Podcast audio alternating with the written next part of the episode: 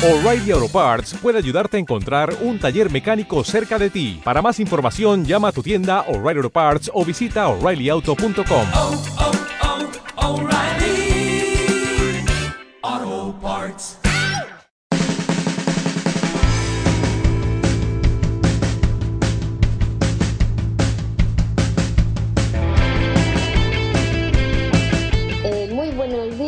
buenas tardes, buenas noches. Bienvenidos al podcast número 5 primaveral de Ellas. Con todos ustedes, las chicas de siempre, empezando por Lena desde Murcia. Hola. Hola, buenas. María y Carmen desde Barcelona. Hola gente. Muy buenas. Eh, Sandra Oxenia de Twitter eh, desde Logroño. Muy buenas a todos. Y Elena desde Córdoba. Buenas. Bueno, yo desde Estambul. ¿Y Bueno, hechas las presentaciones, eh, vamos al meollo de la cuestión para que no se os haga largo y pesado. Hemos decidido eh, reducir el, en la duración de este podcast para que nos echéis siempre de menos y queráis seguir escuchando más.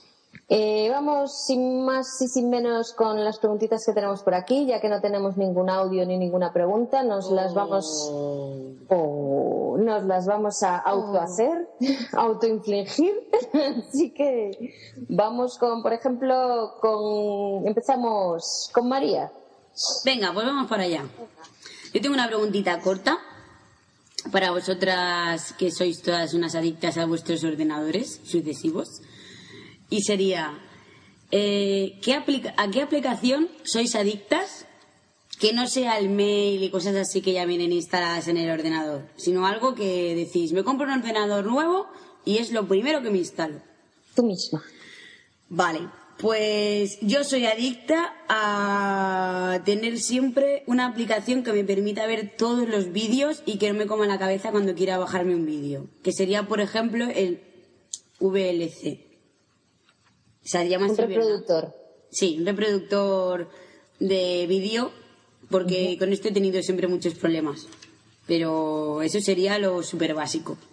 Luego ya hablaríamos de temas de Twitter y esas cosas, pero lo básico es poder ver los vídeos.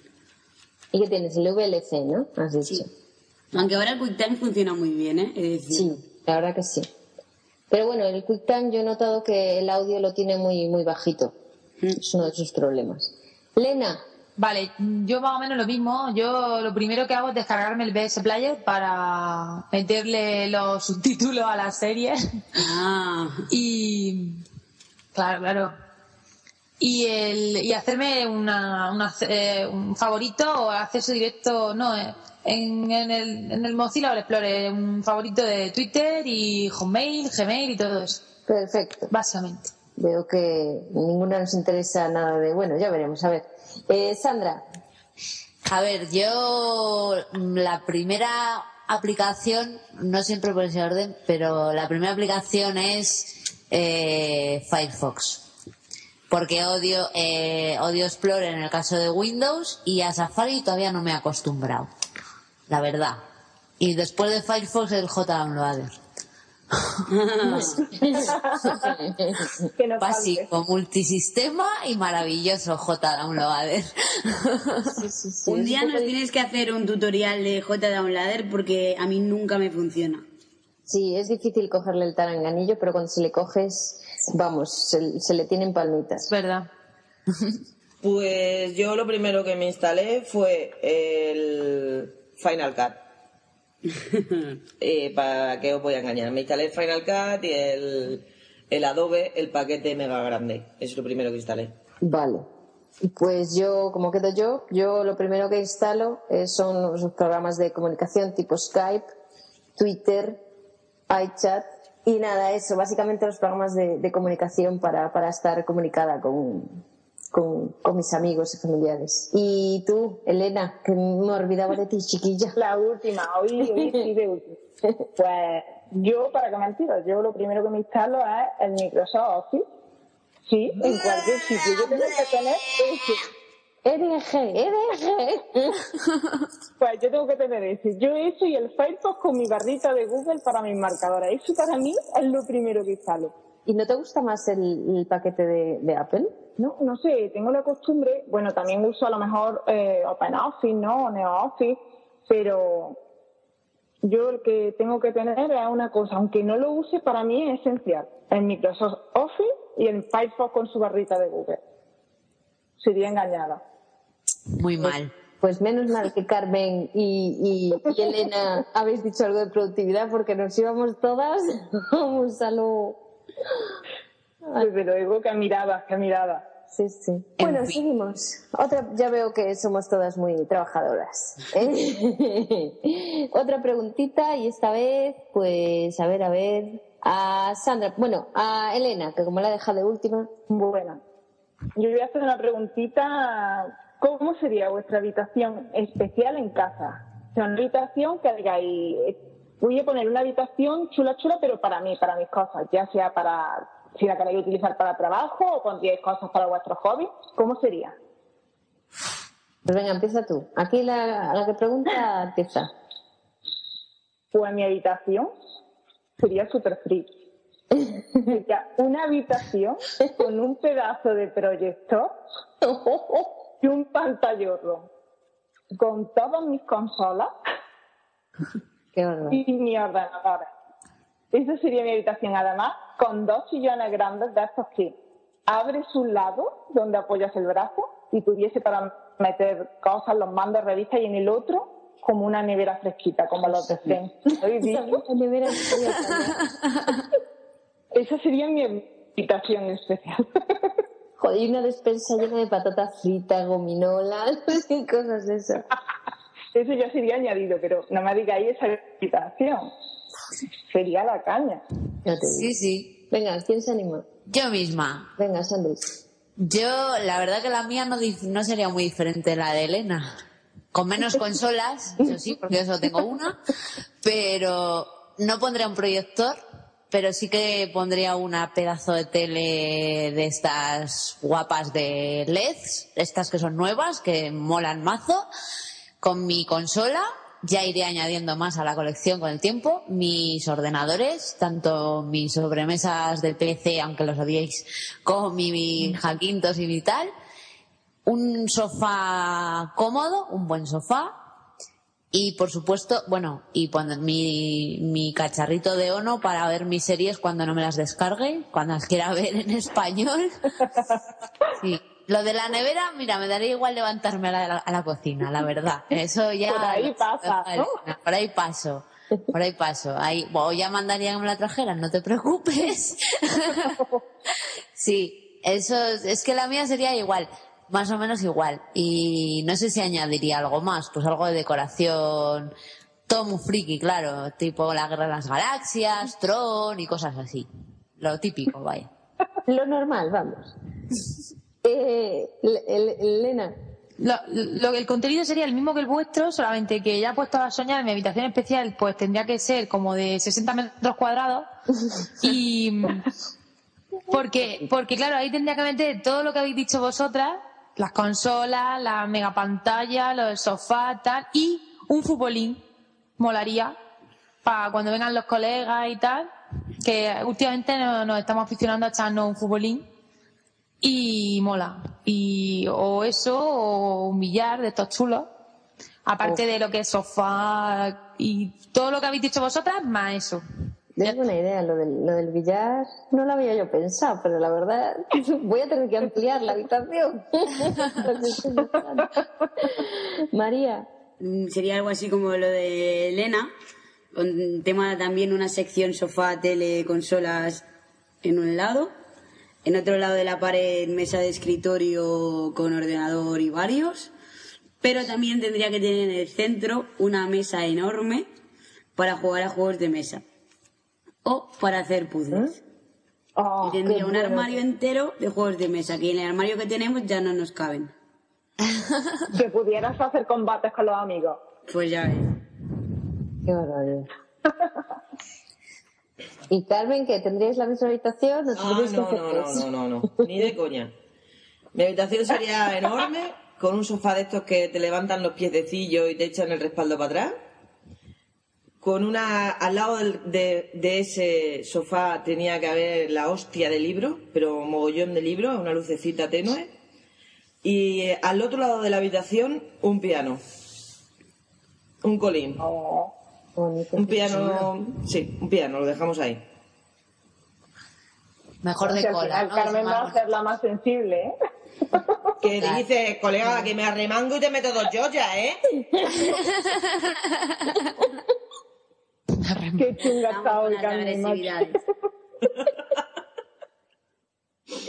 Bueno, pues yo, yo tendría básicamente em, dos partes. Una en la que habéis dicho casi todas, la parte friki. Eh, yo le pondría un sofá de estos que hacen masaje, porque esos son únicos, en el medio. Y luego del otro lado un- una especie de taller de bricolaje y manualidades, porque me encantan, me encantaría. Y de hecho es algo que a lo mejor cuando, si algún día me jubilo o me permite la vida jubilarme, lo, lo acabaré haciendo porque a mi marido también le gustan mucho los, el, las, ¿cómo se dice? El, bueno, hombre, lo acabo de decir. Manualidades. No, lo otro. Bricolaje. Eso, bricolaje. Es que se me va la pinza un poco. Y me- a mí me encantaría. Yo sería feliz con sierras y, y rollos de calar y cosas de estas. Me encantaría. Somos poco frikis todos. ya te digo. Que va, que va, nada. Uf, yo me quedo tontada mirando los escaparates de las ferreterías. Sí. Bueno, y después de, de soñar, vamos a volver a la Tierra. y va a preguntar, a ver. Bueno, venga, Sandra. A ver, yo, dado que, llevo un par de días con lo mío, que es mirando para cambiar de coche, os voy a preguntar si tuvierais el dinero que fuera, que pudierais elegir el coche que os diera la gana, ¿qué coche?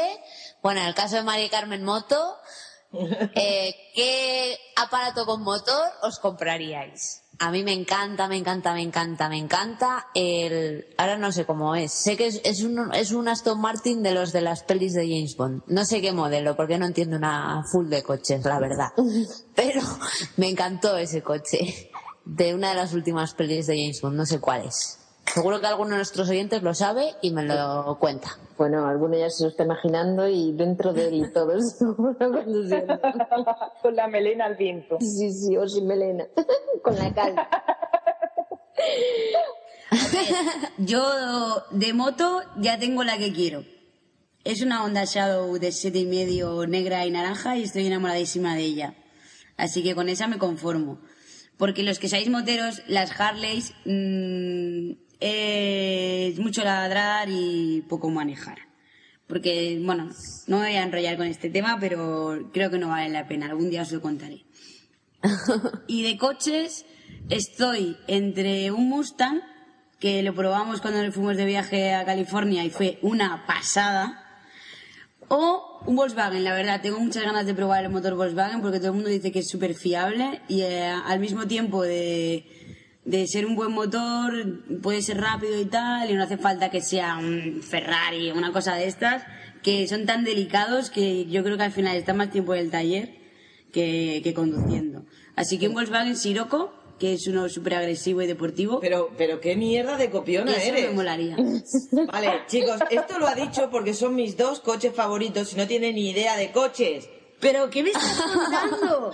Pero qué fuerte. Perdona, mi padre trabaja en un lavadero mecánico de coches y he visto más coches que tú en toda tu vida. Sí, y tú trabajando ahí has visto el Sirocco que salió hace un año. O has visto el Mustang GTCS que no se importó a Europa hasta hace tres. Bueno, Vamos, hombre. Pero son los últimos que he visto y me gustan. Vale, Huele pues, a amor. Para todos nuestros oyentes, estos son mis dos coches favoritos. E igual que ella, la moto que más me gusta es la que tengo. Es, lo- Así es lo que tiene estar casada, ¿qué vamos a hacer? Sí. Oye, eh, por, por- por otra parte, si algún día os, os compráis el coche de vuestros sueños, no vais a tener ningún tipo de problema. Perdona, ¿cómo que no? El problema será quién lo conduce. Bueno, hombre, un día uno y otro día otra. O cada una en uno. No, no, no, no. Mira, un día conduzco yo y al día siguiente descansas tú. ¿Vale? Venga. Lena, ¿tú? Yo me debato entre un Audi A8 y, y un BMW que tenga por lo menos 250 caballos. Venga, Nada caballo, más. Son mi, mi, mi- mis grandes amores son Audi y BMW. Y si pudiera tendría eso, el un Audi A6 o, o A8 y que, so- que, que son, son la leche y, que, y un BMW de los, de, los, de los grandes. No grandes de tamaño, sino grandes de motor. Mm. Elena, Bueno, pues yo quizás Te toca, Elena. siempre me ha gustado un montón el Audi A4. Entonces lo mío sería o un Audi A4 o un Audi A. Son los que más me gustan. Estoy tirando por lo bajo. sí, un No, pero siempre me he alcanzable. ¿eh? Hombre, ya por pedir, ¿no? Claro, esto es hipotético. Yo me he ido a un Aston Martin, mira, no te digo nada. Como mañana mismo. tengo- eso para mí es calderilla, ¿no sabes? Pues quedo yo. A mí me gustaría, a mí la verdad es que me da, me da un poquito igual. Me gusta, me gusta, me gusta mucho conducir, con lo cual cualquier coche que responda bien, pues me vale. Eh, al contrario, en vez de decir eh, el coche que me compraría, te voy a decir uno que jamás me compraría, que es el que tiene mi madre, que es un Mercedes clase A. Y eso es incómodo, malo y es horrible por todas partes. O sea, no os compréis ese coche nunca, ni regalado, vamos. Los asientos son Yo incomodísimos odio Mercedes. no responde, no responde a la hora de adelantar, es, ah, es, lo odio. Vale, ahora es cuando yo quedo guay y os digo que estuve un año trabajando en la Mercedes de aquí. en ocasión, ¿sabes? Pero vaya bien. No Pero, pasa pues tienen un servicio bastante lamentable, por lo menos en, en Galicia. Bueno, supongo que dependerá de, concesionarios y eso, como en todo. Pero bueno, como, como Molena me gusta mucho BMW. Yo es que le tengo una pequeña aversión a Mercedes, no me cae bien. Bueno, Pobre Merch. No me, no me, no me, no me gusta. A mí me gustan los antiguos. Siguiente. Más, eh, bueno, mira, ya que estás tú, venga, Elena, que tenías una preguntita por ahí. Sí, yo tengo una pregunta que va a ser difícil de contestar, creo, no sé.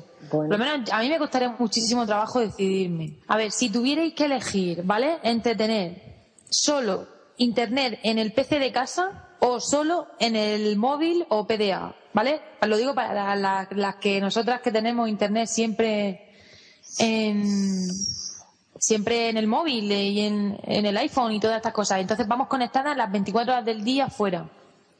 Eh, ¿qué, ¿Qué elegiríais?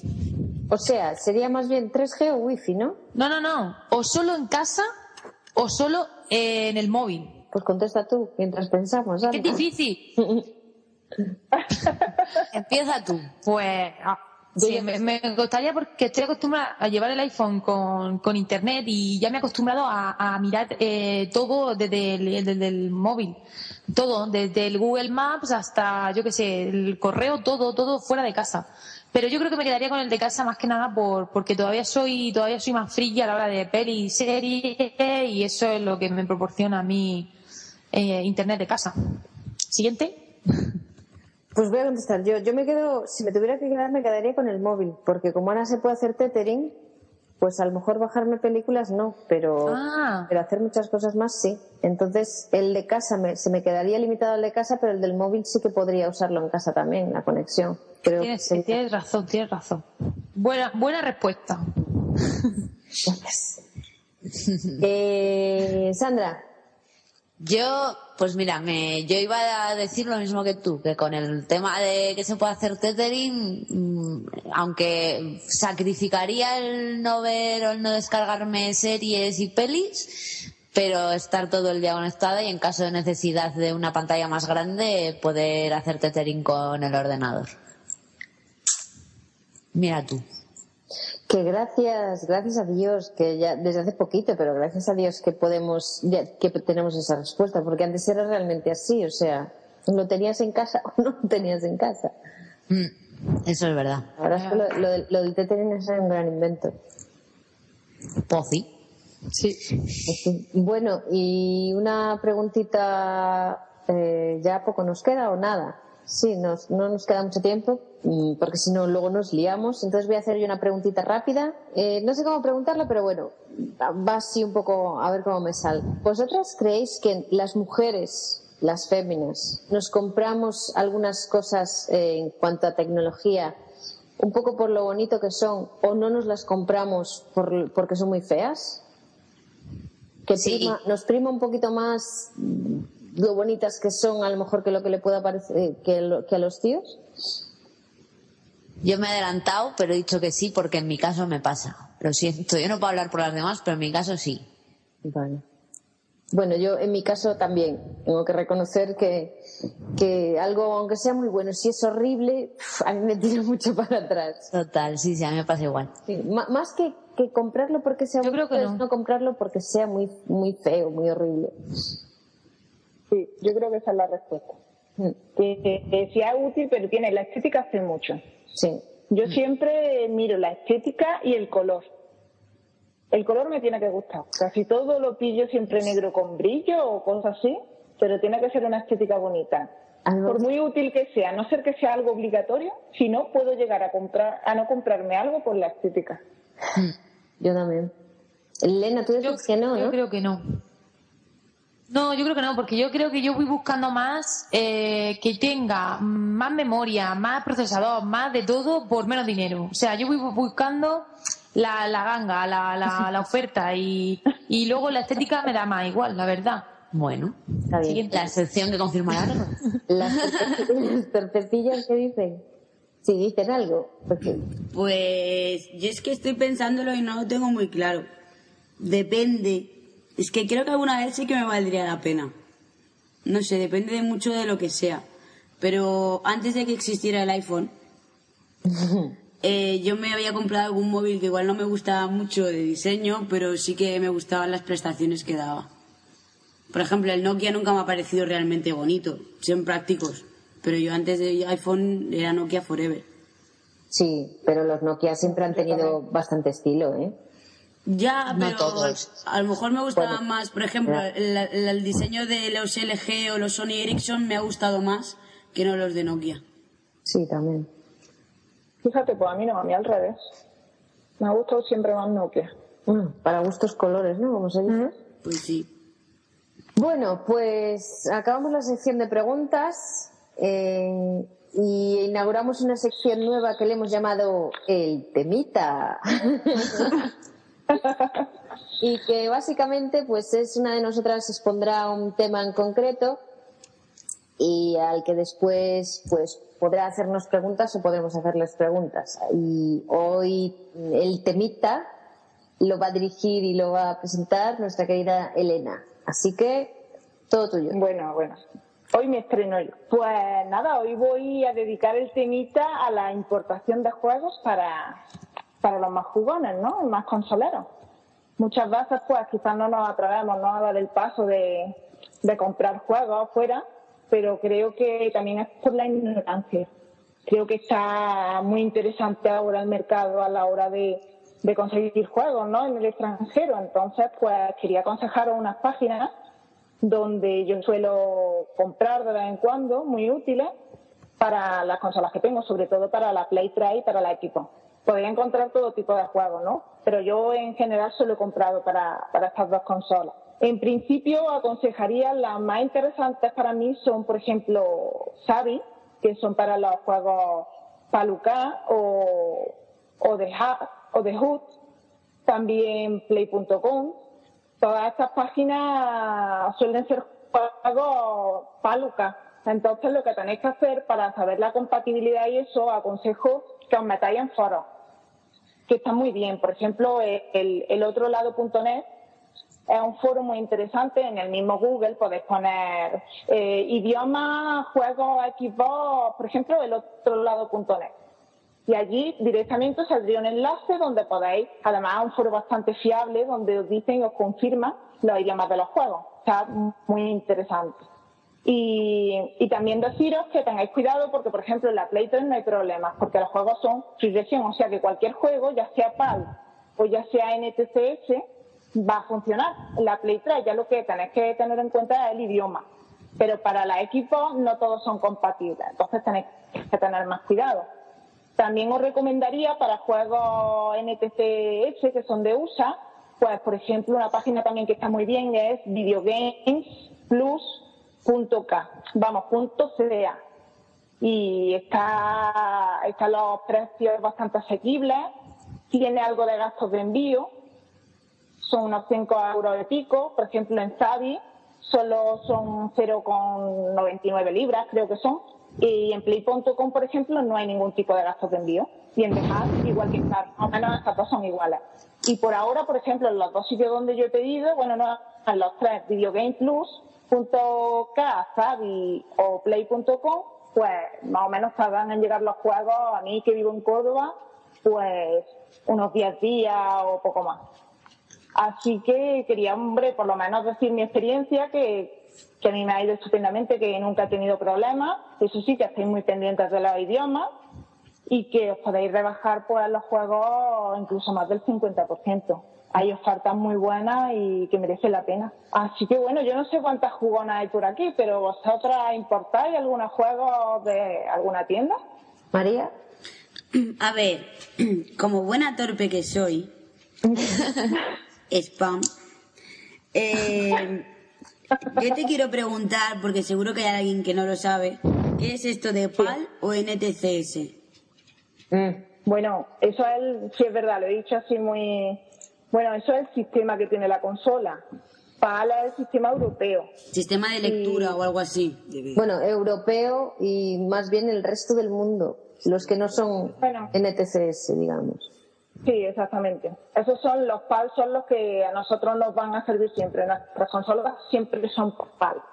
Lo que pasa que en este caso la Play, la Play 3 pues no tiene ningún problema porque le sirve cualquier tipo de juego. No está limitada. La Xbox, algunos sí son compatibles, pero ya sería cuestión de, de informarse y eso. Y en el foro este están muy bien, muy bien, muy completos.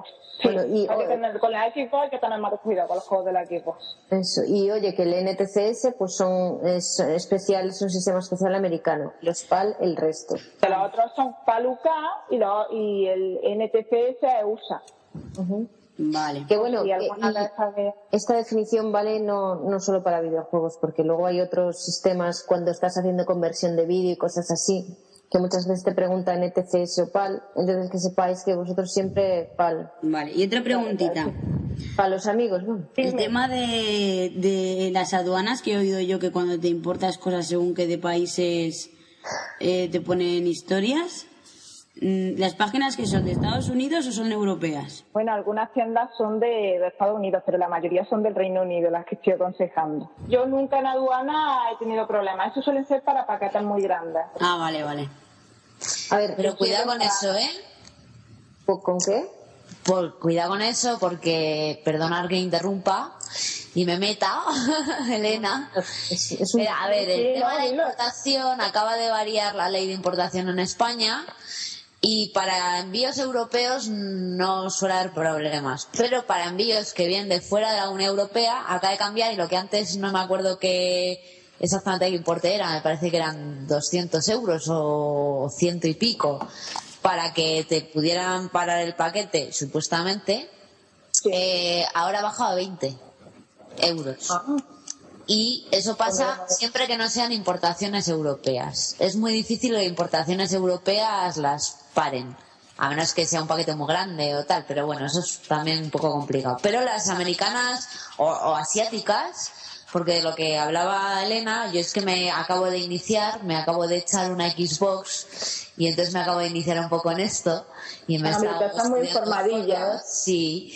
Y el tema, no solo hay páginas de, de UK, como decía Elena, que son yo también son las que uso, y de y estadounidenses, sino que también las hay asiáticas, de pues mm, Hong Kong, eh, Japón y demás, que también tienen versiones que valen para nuestras consolas, y ahí es donde podrían venir los problemas. Y respecto, respecto a lo que decías de la consola y tal, de que es región free, la Xbox es región free. La consola en sí misma es región free. Lo que no es región free últimamente son algunos juegos. Lo que limitan son No, los pero juegos. la Xbox de todas formas también está limitada, ¿eh? Yo, por, yo te hablo de lo que he leído en los foros, ¿eh? Tampoco soy ninguna experta. No, no, para lo Vale. mejor tienes razón, pero yo tenía entendido otra cosa, vamos, pero a lo mejor tienes razón, sigue equivocada. Sí, es que yo por que lo que he siempre hay leído- más problemas. Mm.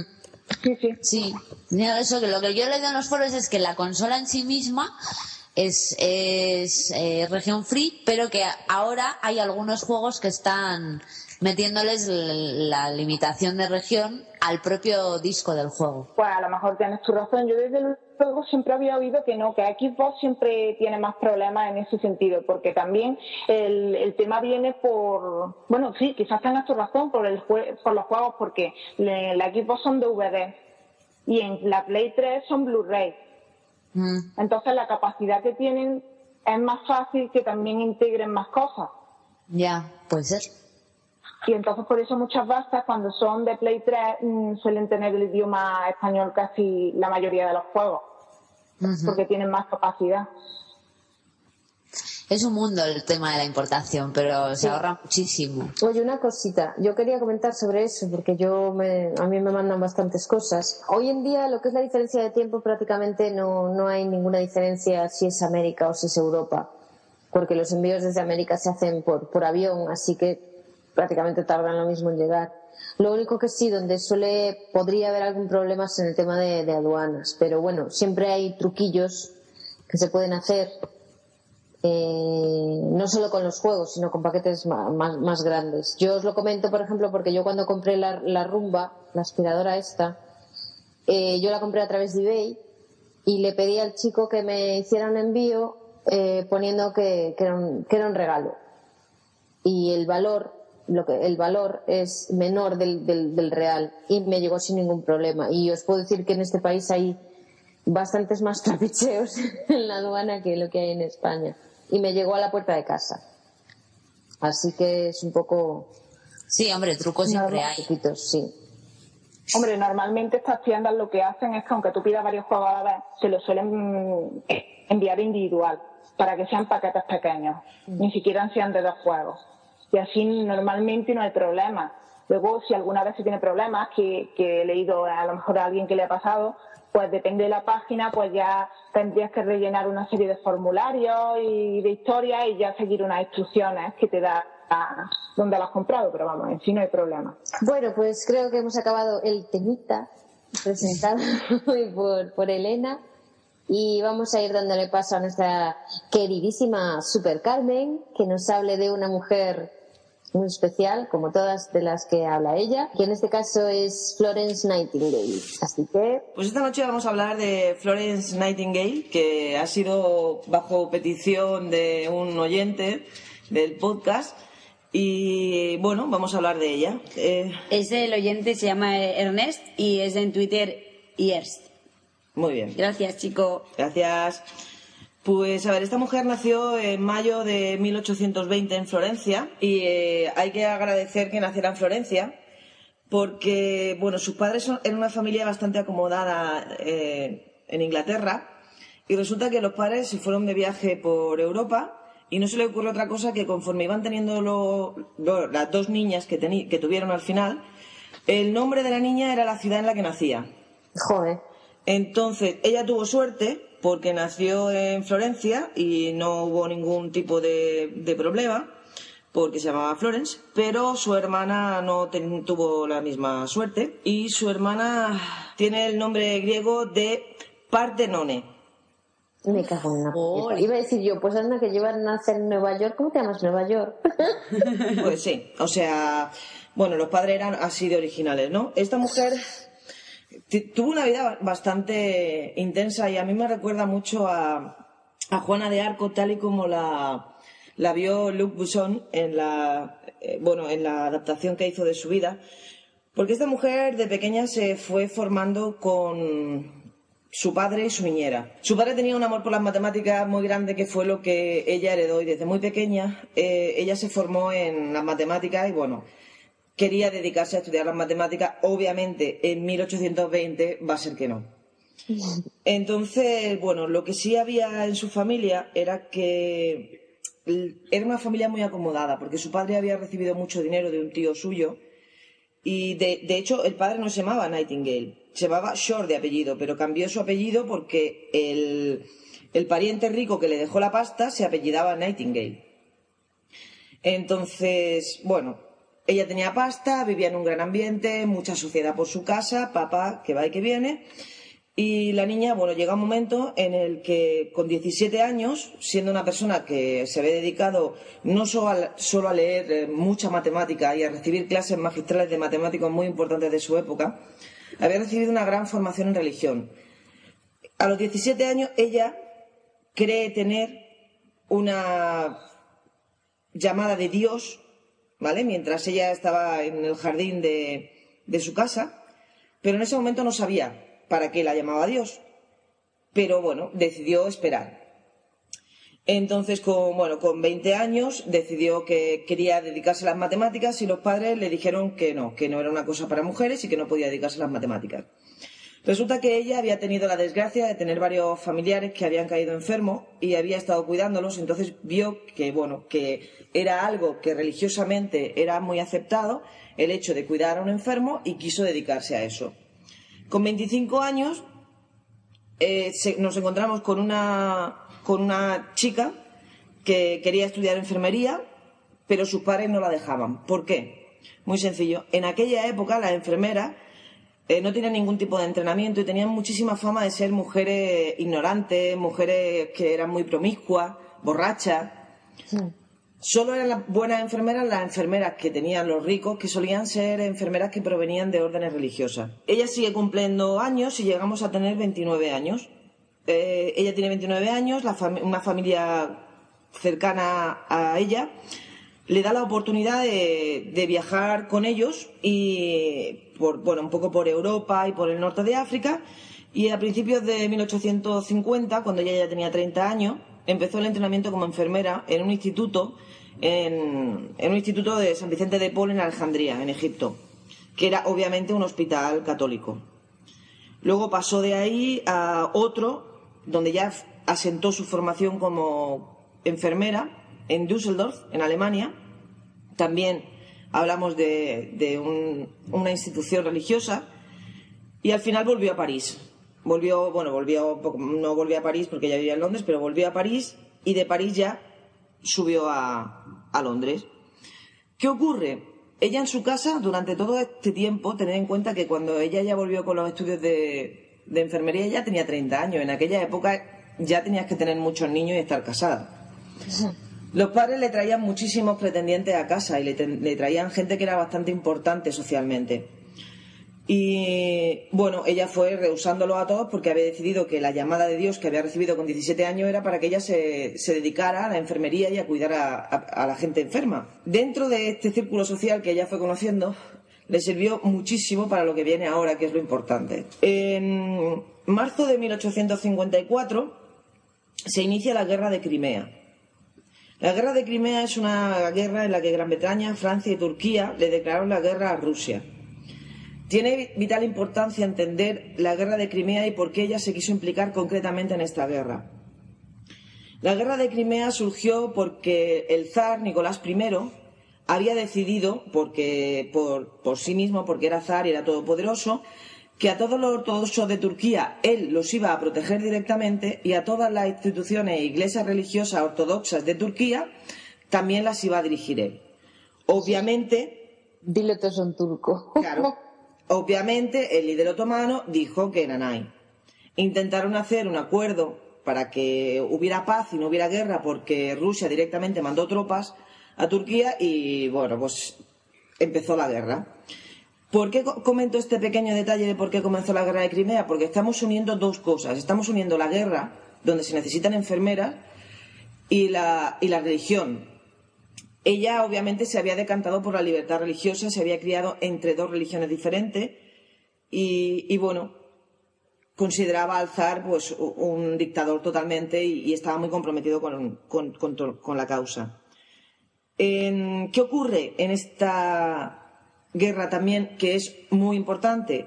Que resulta que tenemos la primera guerra que pudo tener una intervención mediática. Es la primera guerra en la que se mandó un corresponsal de guerra. Entonces, The Times manda a un periodista que es William Russell y a un fotógrafo, Roger Phantom, a cubrir la guerra, porque bueno, porque ya tenían fotos, tenían cositas y querían empezar a darle un poco de publicidad en el periódico. ¿Qué ocurre cuando, cuando vuelve el William Russell con su primera noticia? que dice que los muertos están por las calles, que nadie se ocupa de ellos, que mueren de podredumbre, de cólera, de enfermedades y que, bueno, y que está todo fatal. Obviamente se vuelca todo el el estatus social alto de Inglaterra porque esto no podía ser, ¿no?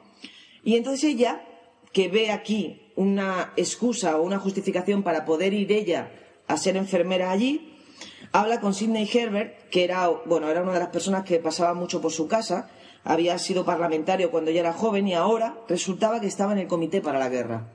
Y le dice, oye, Sidney, ¿por qué no me dejas que yo te escoja las enfermeras que vamos a llevar, ya que vas a llevar pocas porque es solo un lavado de cara, y voy a ayudar? Y el Sidney le dijo, "Mm, vamos para allá. Total, que llegó allí y cuando llegó allí no la querían allí. La tuvieron apartada durante una semana, hasta que hubo una confrontación muy, muy, muy grande y el médico militar que había allí le pidió ayuda. Cuando ella empezó a ver lo que pasaba allí, se dio cuenta de que ha- hacían falta una serie de cosas básicas. Espera un momento, perdona, Carmen. ¿Dó- ¿Dónde estamos ahora mismo? En Constantinopla. Ah, vale. Ahora mismo estamos en, en la, en hoy, hoy Estambul. Entonces Sí. Constantinopla. Y ella llega solo con 38 enfermeras, ¿eh? Para cuidar a todo el ejército inglés. Pues resulta que obviamente no, no, no la dejaban trabajar, no, no querían que ella eh, hiciera nada. Y entonces aquí ella consigue unir dos conocimientos. Ella se da cuenta que los soldados se mueren por enfermedades que no tienen nada que ver con la guerra. Tiene, tenía siete veces más posibilidades de morirte por una infección que en el campo de batalla. Con lo cual, ¿qué hace? Eh, se queja.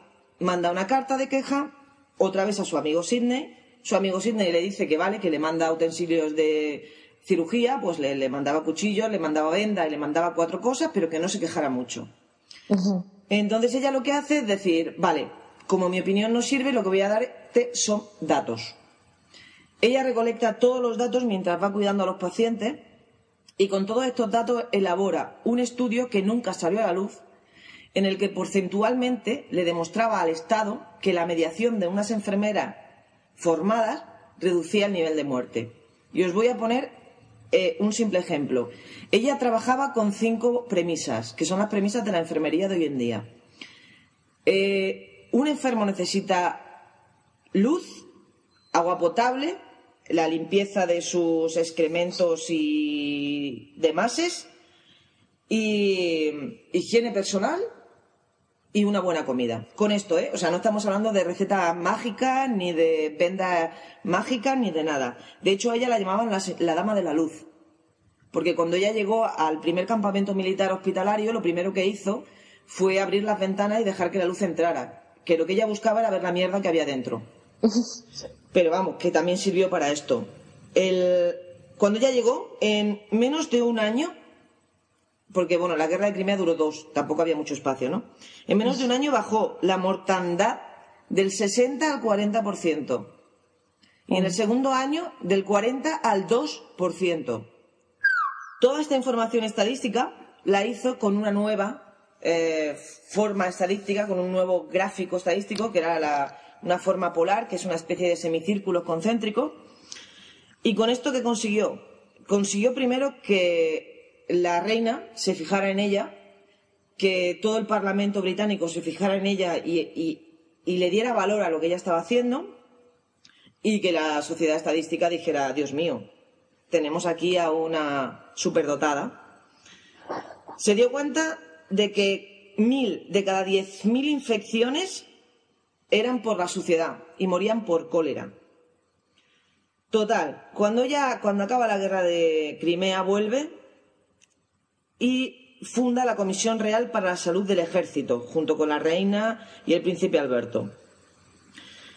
Eh, recibe, ele- o sea, perdón, es electa socia de la Royal Statistical Society.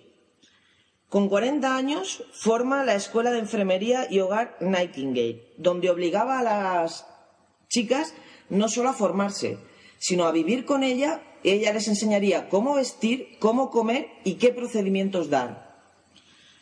Con todo esto, empezó a escribir libros y tiene más de 200 libros, reportes y panfletos. Uno de ellos fue un libro titulado Notas sobre la enfermería, que lo escribió en 1860 y que se ha seguido utilizando casi hasta antes de ayer. Esta mujer al final murió, dicen, dicen que por eh, debilidad, pero murió con 90 años. Así que yo creo que la chica era pequeñita, pero tenía su fuerza. Y el monumento de Crimea fue erigido en 1915 en Waterloo Place, en Londres, para honrar a Florence Nightingale. Ha vuelto un poco a la luz esta mujer por dos motivos. Primero, porque el 2007 fue el Año Mundial de la Enfermería y ella sentó las bases de la enfermería moderna. Y en segundo lugar, porque en el 2008 la BBC, para honrar también su memoria, eh, sacó una película que no os recomiendo porque es bastante aburrida, pero que, bueno, pues le dio un poquito más de, de difusión. Y esta es un poco la idea de... ¿Qué película es, perdona? Se llama igual, eh, se llama como ella, Florence Nightingale. Mm. Y, eh, y bueno, esto es un poco la, la- la visión que, que yo os quería transmitir de Florence, ¿no? Que es una mujer que rompió moldes. O sea, su padre, de hecho, cuando ella volvió de Crimea, eh, toda la sociedad se volcó en ella. La, la- bueno, nom- claro, a ver, tenemos que pensar que era la primera vez que había un corresponsal de guerra, con lo cual cualquier cosa que, que dijera este hombre, el William Russell, era como Iba a misa. Sí, iba a misa, porque claro, de no tener ningún tipo de noticia a tener todo tipo de noticias, pues era un gran salto. Entonces, cuando ella volvió allí, fue un- una explosión lo que tuvo la gente con ella, ¿no? Que era la salvadora de- del ejército británico. Porque obviamente cuando volvió lo que hizo fue apartarse de la fama, no querer recibir ningún tipo de, de fama y dedicarse a estudiar los sistemas hospitalarios británicos. Y claro, la gente no lo entendía. Y su padre, bueno, su padre no lo entendió nunca, que ella no quisiera casarse y que quisiera dedicar su vida al estudio y a formar a enfermeras, era algo que ro- rompió muchísimos moldes. Pero bueno, ella siempre se justificó en que Dios se lo había dicho. Pero se decía que estaba secretamente enamorada de alguien, de un primo, un tío o algo así, ¿no? Eh, sí, de un primo, pero no se pudo casar con él. El primo, de hecho, se lo llegó a pedir, le pidió matrimonio cuando ella tenía 26 años, pero le dijo que no. Y llevaban cinco años tonteando, ¿eh? Joder. Pero le dijo que no porque ella ya sabía que iba a empezar su formación como enfermera y, y no, bueno, como a los 17 años tuvo la iluminación esta de Dios, eh, ella le prometió a Dios que, que le iba a servir mediante la enfermería. De hecho, en la película, si hay momentos graciosos, es momentos en los que ella se hunde y habla con una... Claro, la enfermera, la mayor parte de las enfermeras con las que ella se fue a, a Constantinopla eran monjas. Y hay un momento en el que ella se hunde, ¿no? ¿Y por qué Dios no me ayuda? Y no sé qué. Y le dice la monja, bueno, es que Dios es Dios, no es tu secretaria. y eh, la verdad es que es- ese momento es muy gracioso, ¿no? Porque ella tiene momentos de estos a lo largo de su vida, ¿no? Pero bueno, murió sin haberse casado con 90 tacos y habiendo creado toda una profesión. Pues yo creo que murió con 90 tacos por no haberse casado, probablemente. Yo creo que sí. Oye, ¿Qué? ¿Qué pasa? Yo voy a llegar a los 89. ajá. Oye, una cosita, yo quiero que sepáis que aquí se la recuerda mucho, eh, porque fue aquí donde estuvo precisamente en Estambul, y que hay cin- nada más y nada menos que cinco hospitales con su nombre. Es que revolucionó la enfermería allá donde fue. Tened en cuenta que ella extendió los conocimientos de enfermería porque ella volvió a estar en Italia, Alemania, Francia, bueno, Turquía, Inglaterra, Suiza y creo que me dejó algún país. Pero revolucionó totalmente todo el sistema hospitalario. Fue fue una gran mujer. ¿Qué faré? Así que nada. Muy interesante, la verdad. Una, una gran desconocida, pero caray. Sí, yo no sabía que había sido una mujer la, la que había inventado el sistema actual de enfermeras. Enfermeras y enfermeros. Sí, bueno, de enfermería. Ahora, enfer- ahora enfermeros, pero ella, de- ella en su día, cuando promulgó sus leyes de enfermería, dijo que las enfermeras tenían que ser mujeres. ¿Por? Porque eran más limpias. Primero porque eran más, bueno, primero, aparte de porque eran más limpias, son más cuidadosas y más atentas, era lo que ella decía. Sí. Que el hombre es más brusco, presta menos atención y que como ella consideraba que, que una de las cosas que... Es que ella tenía un concepto de la sanidad mu- muy curioso. Ella consideraba que el enfermo, una persona ah, caía enferma cuando su cuerpo estaba luchando porque algo le impedía estar sano. Sí, era como algo muy místico, ¿no? El tema de la enfermedad y la salud. Ya te digo. Sí, sí, ella se Sí, lo como tomaba algo de cuerpo y mente, ¿no? Que necesitaban un equilibrio. Sí, por eso esta, es, es, es increíble que esta mujer simplemente, con las, con- bueno, con las cuatro cosas que he dicho, ¿eh? que, que allí no había morfina. Bueno, de hecho, la morfina que había era solo para los oficiales de alto rango. Eh, simplemente con el, con el hecho de darles luz, agua, agua limpia, ¿vale? Eh, Comida. higiene personal, cambiarle la sábana y cuatro cosas así consiguiera reducir la mortandad del 60 al 2%, que estamos hablando de muchas vidas. Impresionante. Sí. Y en Oye, fin, pues acabo. qué labor tan grande, ¿eh? Qué, qué, qué desconocida, ¿eh? Pues sí, ya veis. Muy interesante, siempre lo que nos cuenta Carmen, la verdad. La verdad que sí. A mí no, no deja de sorprenderme lo, lo incultos que somos Exactamente. con respecto a muchas cosas. Yo me quito el sombrero ante todas estas mujeres y, y me lo voy a volver a poner porque nos vamos.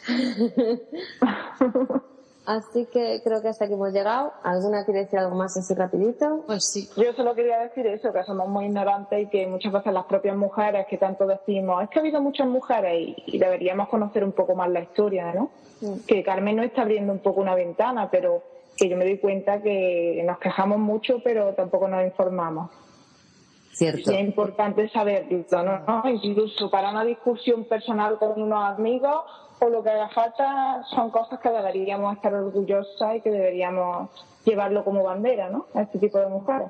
Sí, sobre todo por, por eso, porque son desconocidas por el hecho de ser mujeres y que estuvieron en una época que era más de hombres. Entonces creo que deberíamos de, lo que te acabas de decir, estar orgullosas, ¿no? De, de ser mujeres. Bueno, pues qué, hasta aquí. Hasta aquí, sí. Pues buenas noches a todos. Eso, exactamente. En mi caso, buenas, bueno, digo buenas noches, digo, digo buenas noches porque grabamos de noche, pero buenos lo que sea a todos. Buenas a todos. Despediros, chicas. Grabamos de madrugada, casi. Es verdad. Bueno, pues me despido. Espero que os haya gustado el nuevo formato. Esperamos también que nos mandéis cosillas, todo lo que queráis. Y nada, hasta pronto. Yo por mi parte también me despido. Eh, gracias por haber llegado hasta aquí. Si alguien más tiene alguna sugerencia para las mujeres de la historia, ya veis que son bienvenidas. Y nada, un beso muy fuerte. Bueno, yo también desde aquí quería mandar un besazo a todos los oyentes y decir que hoy, aunque hemos estrenado el rinconcillo un poquillo, ha salido como ha podido, intentaremos mejorarlo, ¿no? Y también, pues, si algún tema os interesa, pues no estaría mal que nos lo comentase. Yo también me voy a despedir y nada, que ojalá os guste que el podcast sea así cortico y que por favor nos mandéis cosas, que, que no hemos tenido nada y yo qué sé, esto es para que nos mandéis audios de dos minutos y, y tal, ¿vale? y nada, un besazo y hasta el próximo número. Venga, pues un besito a todas. Ay, una cosa, una cosa, una cosa, una cosa. Perdonad. Antes de despedirnos, un saludo muy especial para... Ay, que no me acuerdo, espérate. Ahora no lo tengo aquí. Para un oyente que nos mandó un correo, si no me equivoco era Adoración 23, creo, que nos mandó un correo, no nos mandó un audio correo opinando sobre cosas que habíamos hecho en el anterior podcast y muchas gracias por... Querría agradecerle su correo, al menos, ¿no? Vale. Ya puestos, eh, como lo conocemos todas, eh, enhorabuena a don David Serantes, que acaba de ser papá. Eso, sí, cierto. Besito para el peque, Eh, los eh, papi. Bueno, Bueno, pues, el mío va solo para los peques. Para el peque. Sí, sí. bueno, pues con esta buena noticia despedimos Ay. el podcast número 5 de ellas. Adiós. Adiós. Adiós. ¿Alguna vez has soñado cómo sería escuchar todos los podcasts a la vez? Bienvenidos una semana más a Necesito un alma. Práctica muy maja, muy guapa y muy todo. Resulta que también sabe algo de cocina.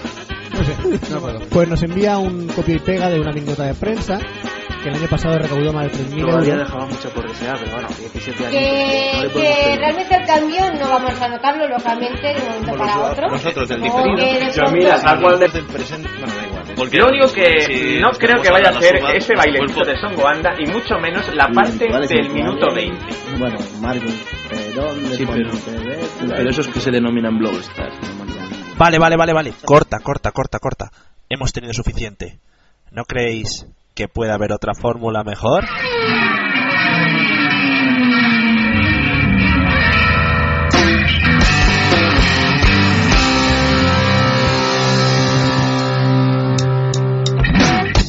Conoce Podzap, el único podcast de la red donde hacemos un resumen de todos los demás podcasts. Así que ya sabes, no te lo pierdas, entra en www.podzap.com, el podcast donde salen todos los demás.